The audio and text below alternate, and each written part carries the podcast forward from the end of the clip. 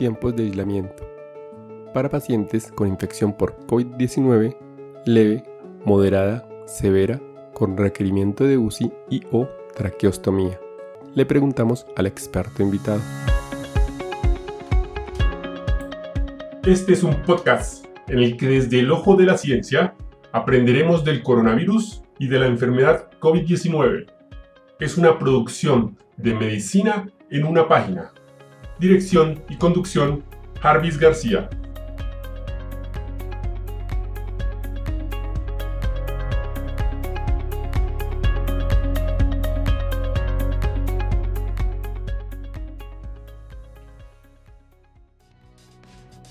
Para la realización de este episodio nos hicimos tres preguntas básicas y las buscamos en la literatura. La primera, ¿cuál es el periodo de tiempo de mayor exposición viral y periodo de infectividad? Se desconoce el intervalo preciso durante el cual un individuo con infección por SARS-CoV-2 puede transmitir la infección a otras personas. El potencial de transmitir del SARS-CoV-2 comienza antes del desarrollo de los síntomas y más alto al comienzo de la enfermedad. El riesgo de transmisión disminuye a partir de entonces. La transmisión después de 7 a 10 días de enfermedad es poco probable, en particular para pacientes inmunocompetentes con infección no grave. Segunda pregunta. ¿Cuál es el periodo de tiempo de mayor infectividad?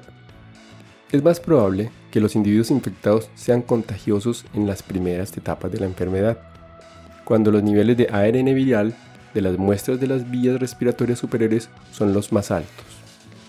Un estudio de modelado en el que el intervalo serial medio entre el inicio de los síntomas entre 77 pares de transmisión en China fue 5.8 días. Sugirió que la infectividad comenzó 2.3 días antes del inicio de los síntomas.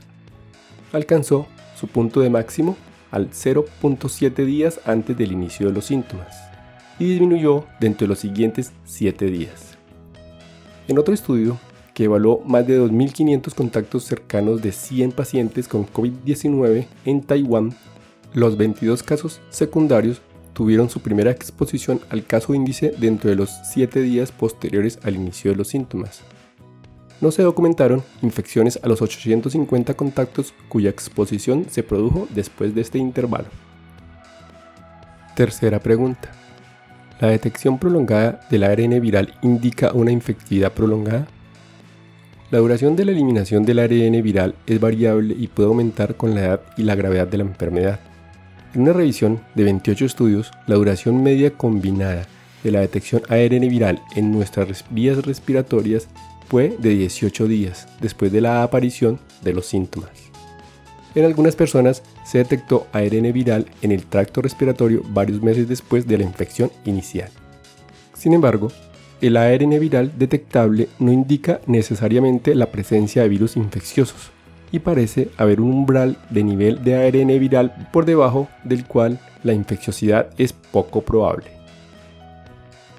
Ahora bien, en esta parte del episodio queremos hacer unas preguntas muy puntuales al experto invitado.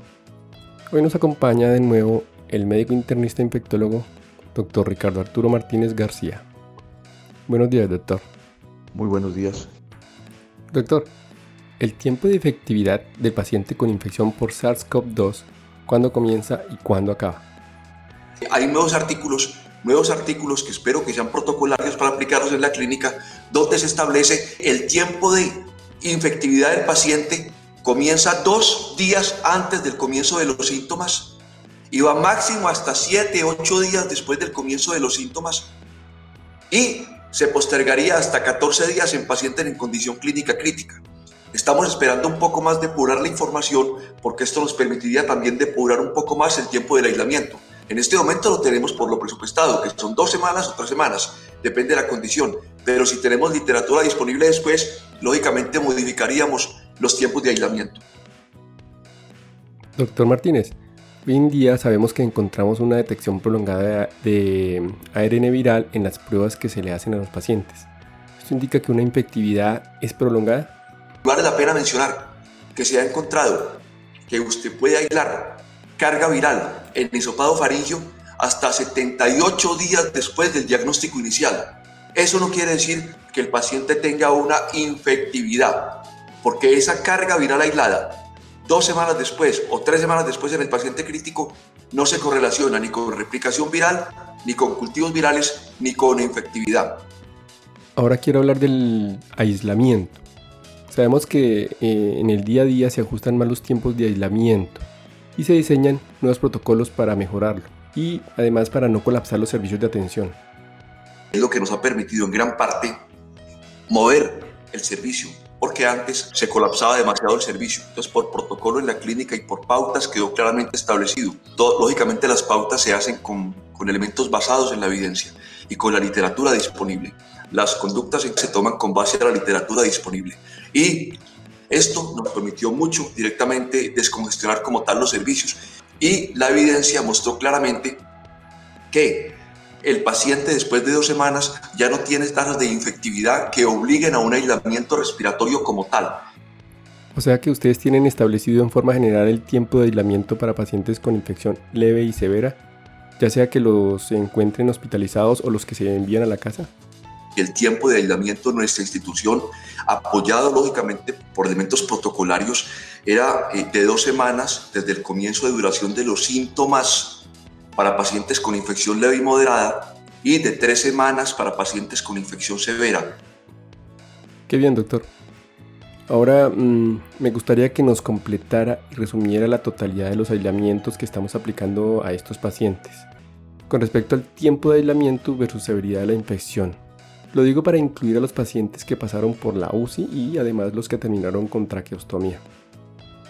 Dispusimos que los pacientes con infección leve o moderada el tiempo de aislamiento eran de dos semanas desde el comienzo de los síntomas y de tres semanas para los pacientes que habían estado en cuidado intensivo y que habían requerido ventilación mecánica.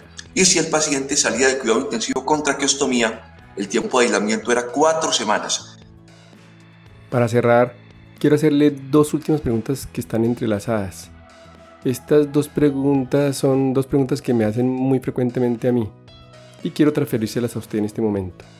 Las preguntas son, si después de que acabó el aislamiento del paciente persiste con tos, disnea o desaturación, quiere decir que sigue con la infección activa por COVID-19 y además esto amerita más tiempo de aislamiento. Esto es importante ¿por porque de una manera repetida, un número importante de pacientes, después de haber estado tres o cuatro semanas en cuidado intensivo, esto ocurría antes de hacer nuestros protocolos, esos pacientes comenzaban a presentar disnea o tos o desaturación y depurando los pacientes, eh, viendo lo que pasaba día a día, pudimos establecer que las complicaciones de tos o disnea y o desaturación del paciente no eran por una acción directa del COVID, sino que eran por complicaciones como embolia pulmonar recurrente, tromboembolio pulmonar, desacondicionamiento físico, broncoaspiración. Por tal motivo, la persistencia de síntomas no obliga a dar continuidad a pautas de aislamiento. Esto es muy importante porque hay pacientes que después de dos semanas de síntomas pueden persistir síntomas. No lo molesto más, doctor. No, con gusto. Le agradezco infinitamente la disposición para responder a nuestras preguntas e inquietudes. Le agradezco mucho las preguntas. Muchas gracias. Muchas gracias. Y hasta aquí el episodio de hoy. Nos encontraremos en el siguiente. No olviden pasar por la descripción para que revisen los links donde está este tema. Chao, chao. Recuerden, pensando en el coronavirus, al enemigo es mejor conocerlo para acabar, acabar, acabar, acabar.